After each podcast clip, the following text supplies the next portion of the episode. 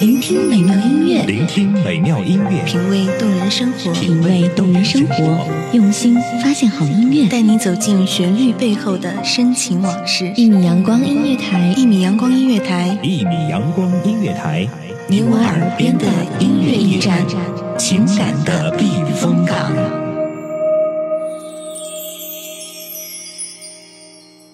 阵阵晚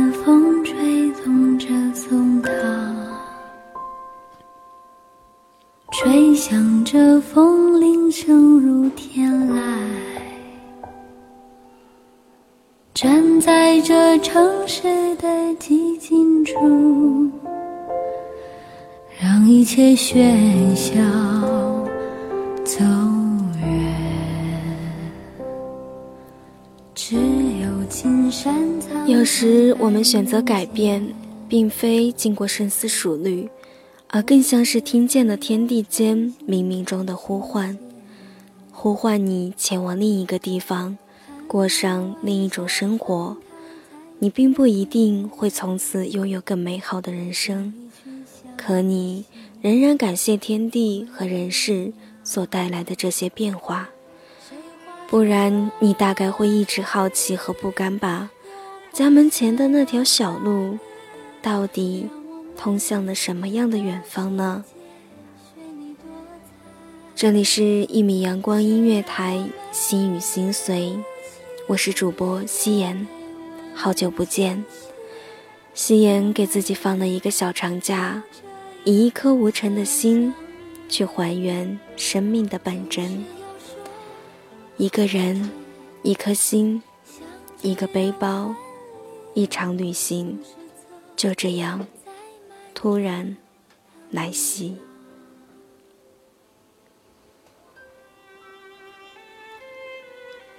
记得以前在网络上看到过关于女孩子一生要去的古城平遥，不知道大家对这里是否熟知？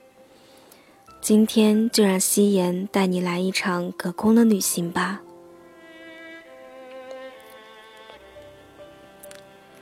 古城位于山西平遥，是一座具有两千七百多年历史的文化名城，与同为第二批国家历史文化名城的四川阆中、云南丽江、安徽歙县并称为保存最为完好的四大古城。也是目前我国唯一以整座古城申报世界文化遗产获得成功的古县城。走进平遥城，就像打开了一本厚重的历史书，那是一本活生生的历史，保存的完好的历史风貌，青砖灰瓦、亭台楼阁，甚至是百姓人家，也都原貌原样的保持着远古风范。真的是一本活生生的历史教材。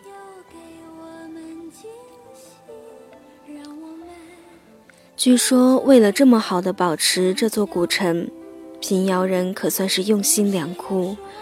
住在平遥城里的百姓不能动其一砖一瓦，即便你很有钱，你也不得翻盖房子。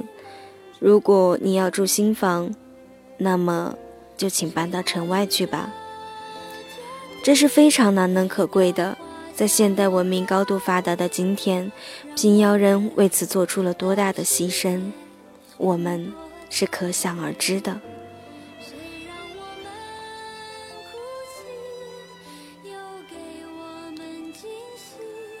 置身于平遥，你无不感受到的是这里的文化底蕴的厚重。从平遥城墙、街市格局。商贾铺号，到民居院落、佛寺庙宇，无不向你展示着深厚的文化底蕴和平遥人的智慧与才能。这里小到一个扶手的雕花，大到城门的布局，都有故事与内涵。如日升昌票号的“日升昌”三个字，正读是“日日昌盛兴隆”，反读。也是日日升。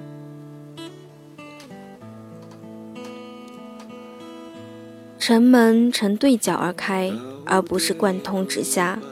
据说是一来为了防止风沙的长驱直入，二是为了阻止敌寇进城的速度。另外还有一层意思是，肥水不流外人家，可谓用心良苦呀。像这样的用心良苦，几乎随处可见。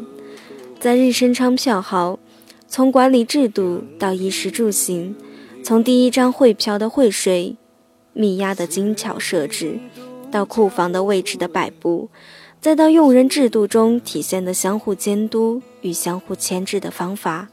无不体现出平遥人的精明与智慧。没有人会想到密押会藏匿在诗句里，没有人会想到金库会设在会客厅。从日升昌的兴隆到衰败，我们可以看到中国票号发展的历程，也可以看到一个国家、一个民族的兴衰史。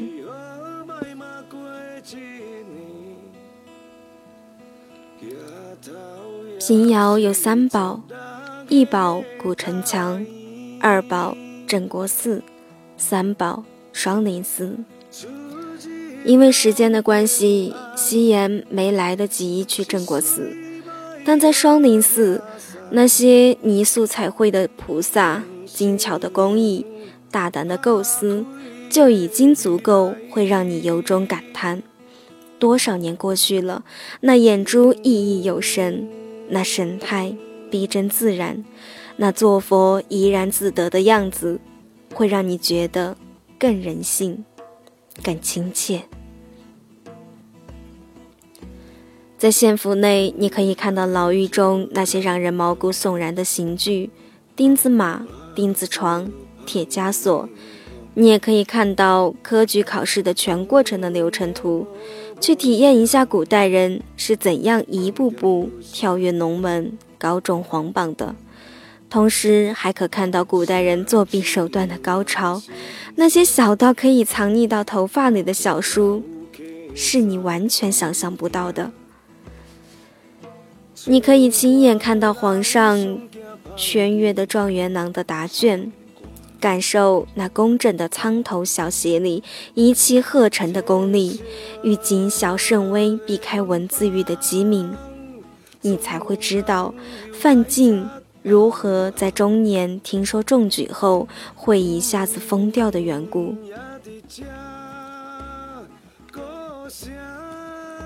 如果说景点也占天时地利人和的话，平遥没有高山与名川。它不占天时，它地理位置也不显赫，甚至有点闭塞。它也不占地利，它所占的、所拥有的，是人和，是人的智慧与才能，是中华民族深厚的文化底蕴。作为从园林与盆景的故乡走来的人，有人问我。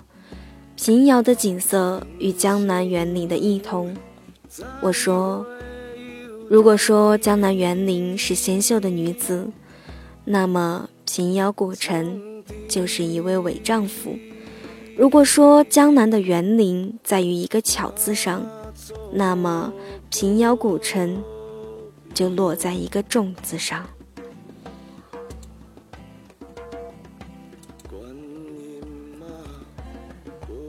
记得那天天色朦胧中看到的第一眼的古城，那些此地展开的店铺，也记得挤窄了门道、挤瘦了的人群。古城醒了。从平遥回来，我不写悲哀，写厚重，因为心里沉甸甸的，沉甸甸的也包括平遥人的情谊。向上天，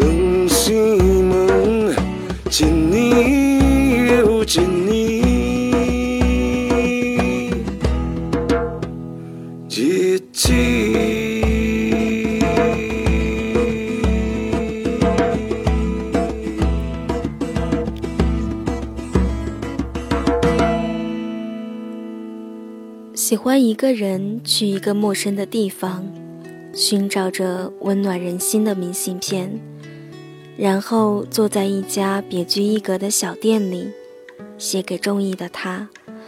某年某月某日某个下午，天气晴朗，暖暖的阳光，柔柔的心，我在某地思念着你。如果有一天我能够拥有一个大果园，我愿放下所有追求，做个农夫去种田。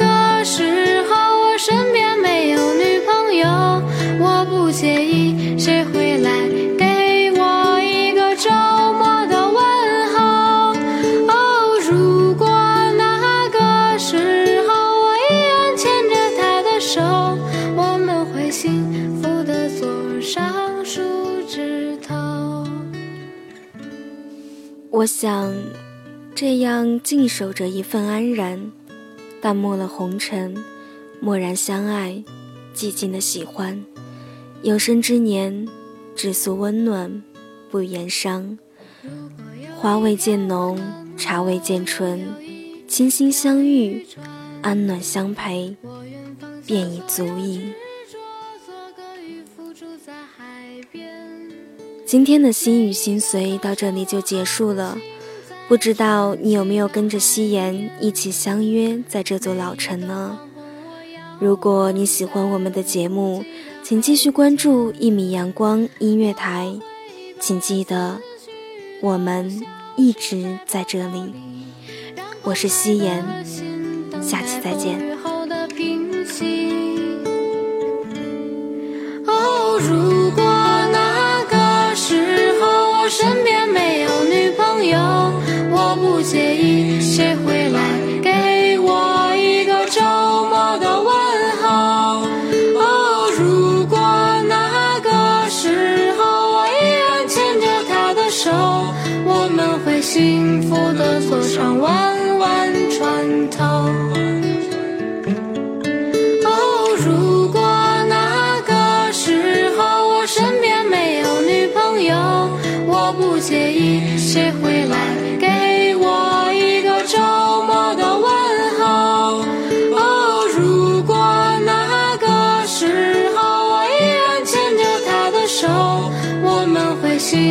的坐上弯弯